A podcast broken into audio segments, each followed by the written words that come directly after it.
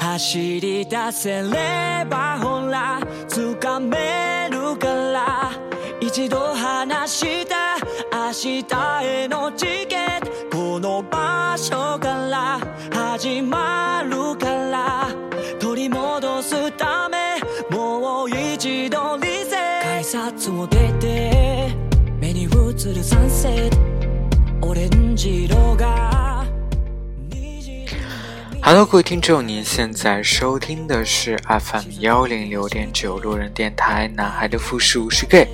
很感谢各位听众在深夜聆听路人电台。如果你喜欢路人电台，请把它推荐给你的好基友们。如果你想跟路人有进一步的互动，可以关注路人的微信公众号。那联系方式呢，都在节目简介当中。路人期待与你们的相遇。那今天这期节目呢，路人想给大家安利一部最近路人嗯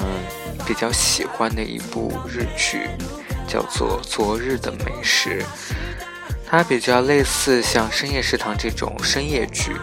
但是吸引我的点在于说，它是一部同志向的啊日剧，重点是它通过美食。的这个主题来去穿插了很多一对同志情侣生活当中的很多矛盾，包括工作、生活、家庭等等所有的一些在同志生活当中会遇到的问题，基本上我们都在这部剧当中可以去体现出来。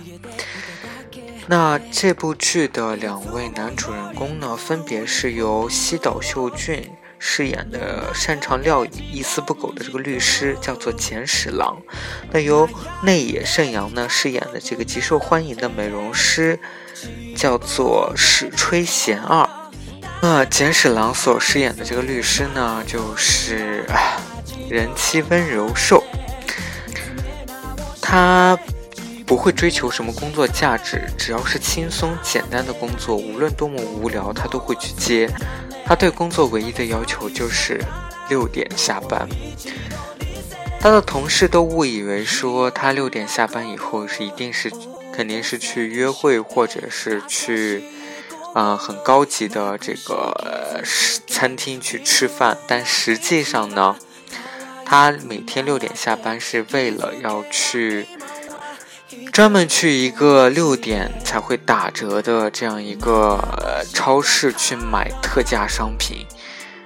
买完菜以后，他要回家去准备晚餐，等待他的这个同事伴侣回来一起共共进晚餐。这个律师呢，同时对他自己的这个生活的要求也是非常苛刻的。他跟他同志伴侣每个月的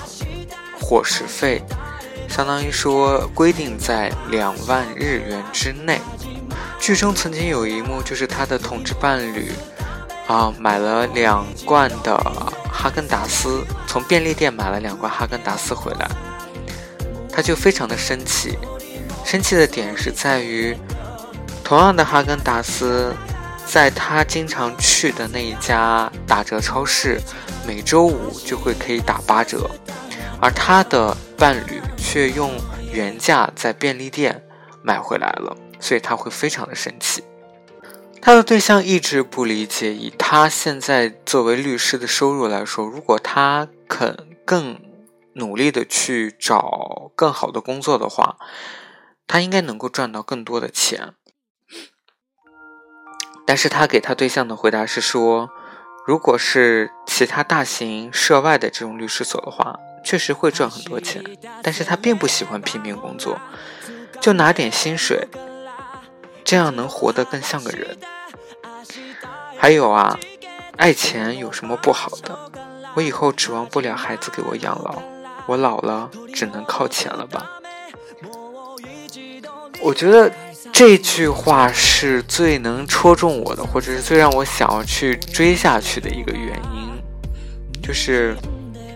因为他的这个话，其实说出了我自己的心声。我真的是日常生活当中是一个对自己非常苛刻的人。我，我真的也是抱着这样的一种想法，所以说为什么一定要让自己那么节省，要去存，努力的去存钱，要买房子？我的父母一直觉得，啊，成家找一个对象，其实更多的是你未来有一个能够陪伴你的人，有一个孩子也是为了你以后能够有人来照顾。等你老了，等你真的，嗯，再也干不动活了，或者等你身体状况不好的时候，你能有身边有一个人帮你，陪着你。但就我自己而言，我是肯定不会这么去做的，不可能会去结婚，所以我只能要努力的去证明说，我有养活自己的能力，我有把自己养活的很好的能力。未来有一天，等我真的老了，我有自己的积蓄，我能够让自己依旧过得很好。我不希望等有一天我真的没有办法再去赚钱的时候。我身边也没有人能够照顾我的时候，我的父母这时候会跟我说：“你看，你不结婚，你没有人可以在你身边陪伴你、照顾你，你甚至还过得一贫如洗。”因为我知道我的未来生活不会有这样的人来照顾我，所以我只能拼命的去攒钱、去赚钱，去让自己有更多的财产，以便于。未来不时之需，真的就是只嗯，我对我自己来而言，我真的观点就是这样子。我虽然我一直嗯承认自己非常 想，希望自己能找一个有钱一点的对象，但实际上我从来也没有想说靠过谁，包括他现在其实也确实没有靠过谁。所以，当看到这部剧说啊，这个男主怎么去省钱，怎么去克扣自己的这个生活的时候，我能够感同身受，因为我也有很自己就是非常克制自己欲望的时候，就是很想要一个东西，就就拿最简单来说，我今天很累了，我今天很不想动了。我可能都不会去给自己去点个外卖，我因为我觉得我每次就是打开外卖，我都觉得啊，怎么吃个外卖这么贵？那还不如自己随便去超市买点食材回来，随便做一下。真的就是这样，我这个人会经常因为吃不吃什么好吃的东西而去纠结，就总觉得这个东西没有必要吃，省下这个钱吧。当然也偶尔会去艳羡身边的朋友，觉得他们过得多姿多彩，什么出国旅游啊，给自己买很贵的这个保养品啊、护肤品啊，啊，吃什么各种好吃的料理啊，什么之类的这种，确实也会去艳羡。嗯，我那天跟朋友在说，我我毕业五年了，真的是快五年了，我第一年就把护照办好了。但是我从来到毕业到现在，我都没有出过国，哪怕是什么泰国啊什么这些地方，我都没有去过。这部剧呢，大部分是刻画的描述了，啊，一对中年同志的这种生活状态。有一点我觉得特别 形象的就是，这个律师呢，他非常的去节制他自己饮食的摄入啊。就是他，比如说今天吃了一个，多吃了一个冰淇淋，他明天可能就要多走一站地铁站。他甚至会要求他的另一半男友，在晚上的时候只吃一小碗米饭，不能再多吃了，因为他不希望他的男朋友到了这个年纪以后会变得发福，努力的再去保持一种健康的生活状态。所以这部剧关于美食的这条线，就是在讲怎么又便宜又营养的去做出很可口的，呃晚餐。这部剧呢，同时还啊反映了一些同志家庭的一些这个描述，就是这个律师呢，他其实很早之前就跟他的家里父母已经出柜了。他的母亲、父亲都知道他是同志的这个身份。当然，他的母亲呢，显得很，在剧中显得很开放，就是能够接受他孩子是同志的这个事情。但实际上，呃，他的母亲内心，但其实内心还是不能够接受的。嗯，我记得有一段话，他母亲是这样说的：说不管你，呃，是同性恋也好，还是啊罪犯也好，啊，你都是我的孩子。其实当时看完这个的时候，就是这个律师他自己心里也会有这种，呃，不舒服的点，就在于说，在他的母亲看来，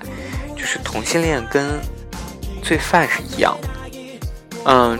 剧情的后来呢，其实给这个是就是给他母亲的这种态度一个非常很好的一个解释，就是其实我觉得我们现在。作为同志来说，很希望被人够能够理解啊，但是现在社会上大部分的人，他，你问他能不能接受同志，你问他能不能理解同志，他都是可以的。但是当这个事情，当这一类人发生在他自己最亲密的人的身上的时候，他就是不能够接受的。就好比说，你的父母其实能够，啊，呃能够理解同志存在，有这么一类人，他也能够，能够包容他们，啊，觉得他们的这个爱也是正常的。但是他一旦这个他自己的孩子是同志的时候，他可能就接受不了了。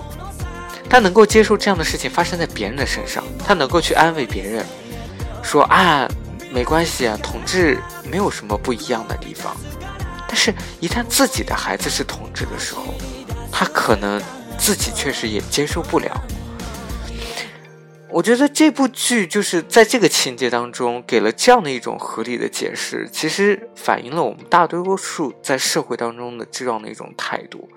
我越发觉得，在我们现在生活当中的这个。社会环境当中，更多的人就是属于这种态度，因为我可能会在某一些视频网站上也去看到这种，啊，这种什么街头采访啊，怎么怎么怎么样的，大部分人都会说我很包容，我能够理解他们，我很支持同志，我觉得没有什么不一样。但是当你真正是最亲密的人的时，变成这个的时候，成为同志的时候。你可能真的就接受不了这样的现实了，你可能就真的不能像你说的那样，再能够那么轻松的去对待他，对待这样一类你最亲密的人，他是这样身份的。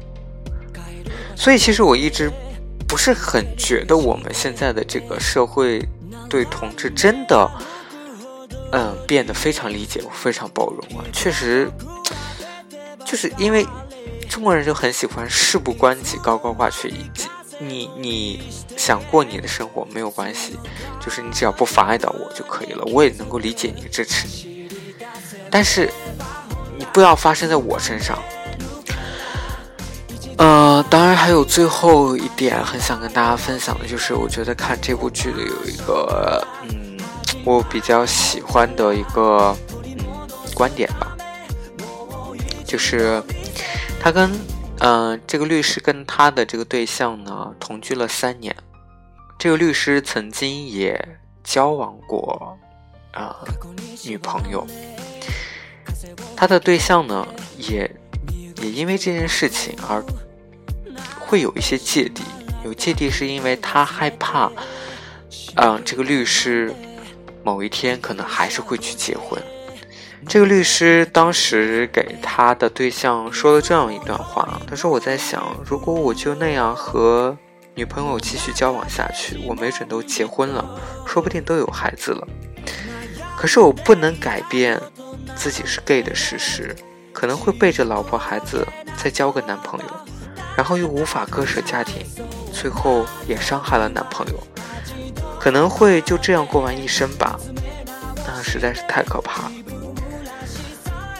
我觉我很喜欢，就是在我看来表达很正确的这种同志价值观，就是我们真的要勇于接受自己的身份。即使你不能接受自己的身份，你也不要抱着这样的一种身份，然后去伤害到其他人。我相信他刚才描述的一种生活状态，肯定是未来很多同志都会经历的，会去选择的一条道路，都会去选择结婚，然后再去暗地里再去找个男朋友。我真的觉得这种事情非常的。啊，就我自己而言，非常的不好。我觉得你可以去保密你的身份一辈子，你可以带着你的这个秘密一辈子，可能不说，不向任何人去透露。但是你真的不能因为这样一个身份而去选择一。去结婚生孩子，如果你真的做好了这样的决心，那请你真的就做好一个丈夫应有的角色，而不是让你的家庭因为你的身份而变得破碎不堪，同时你也没有办法跟你的同性爱人一个完整的一个感情。啊，还有一点就是，我也很喜欢这部剧当中表达的一种观点，就是，嗯，所有的感情都会归于平淡。你心目中完美的情人的那种人，未必是真正适合跟你生活在一起的人。其实这部剧更像是一部日版的饮食男男，健康又清淡。老同志们的男人四十，在青春不复与养老危机的夹缝中徘徊。当激情退居二线，爱人降至室友，岁月留给他们的丰富沉淀，却让一蔬一饭更胜肌肤之情。从做吗到做饭吗？从大吗到饭量大吗？欲望的种子终将落地，在了不起的平凡日子里长出彩虹之花。我相信很多人看完这部剧以后都憧憬着说，希望自己未来以后的这样的生也能过上这样的生活。但仔细想一想。并不是这种生活之所以难能可贵的之处，就在于说两个人能坚持这么久，能够甘于这种平淡，甘于这种互相扶持，能够去彼此容忍各自的小缺点，这个才是我觉得最困难的地方。所以我也不认为说。我们现在很多的同志能够做到这一点，大家当然只是去羡慕，但是真的你你你要做到这样，真的是非常的不容易。突然让我想到了之前看《东京女子图鉴》一样，那个女主在她刚到日本的时候，她就遇到了一个非常棒的一个男生，但是突然有一天，她跟男生。他睡醒的时候，他看到身边的这个男生，他觉得幸福来的太容易了，他觉得他自己完全可以得到的再多一些，所以他花了十年的时间，去经历了各式各样的男人，去经历了他职场上的各种变动，在十年以后，他又回到了他原来的地方，他又再次看到了他刚来。日本的时候，跟他在一起的那个男生，可是那个男生已经娶了其他人，已经有了自己的孩子，过上了他，过上了他十年后才能够理解、才能够明白的那种平淡朴实的生活。所以说，不是获得幸福太难，而是因为我们的欲望让我们抛弃了这份幸福。好了，各位听众，今天这期节目就录到这里。再次感谢各位听众在深夜聆听路人的电台。晚安喽，各位听众。you are.